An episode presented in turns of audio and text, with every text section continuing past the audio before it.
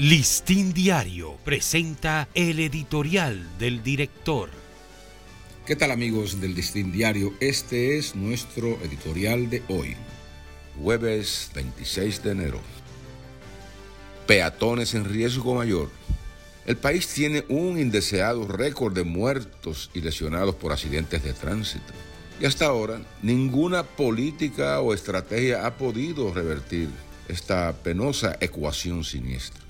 A pesar de las políticas ocasionales y los operativos navideños y en Semana Santa, la sangre joven sigue cayendo sobre carreteras y avenidas.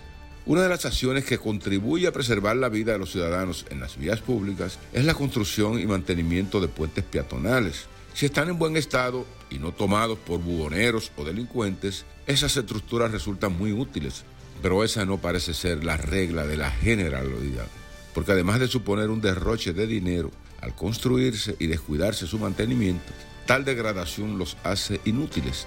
¿Qué valor tiene un peatonal abandonado por la autoridad si una persona lo utiliza para evitar ser atropellado por un vehículo, pero puede caer al vacío por un enorme hueco en su estructura? La ciudad tiene que ser amigable con su gente y la obligación de las autoridades es mantener en condición óptima esas obras. El peatonal de la autopista Charles de Gaulle, próximo al sector de Sabana Perdida de Santo Domingo Norte, ha tenido que ser cerrado porque está desvencijado por la falta de mantenimiento.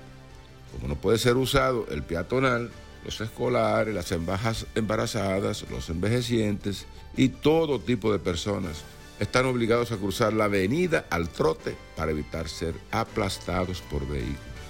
Es urgente, inaplazable y de interés nacional que el presidente Luis Abinader ordene dar prioridad al mantenimiento óptimo de este y todos los peatonales, porque su uso permite esquivar los riesgos de muerte accidental. Este ha sido nuestro editorial. Listín Diario presentó el editorial del director.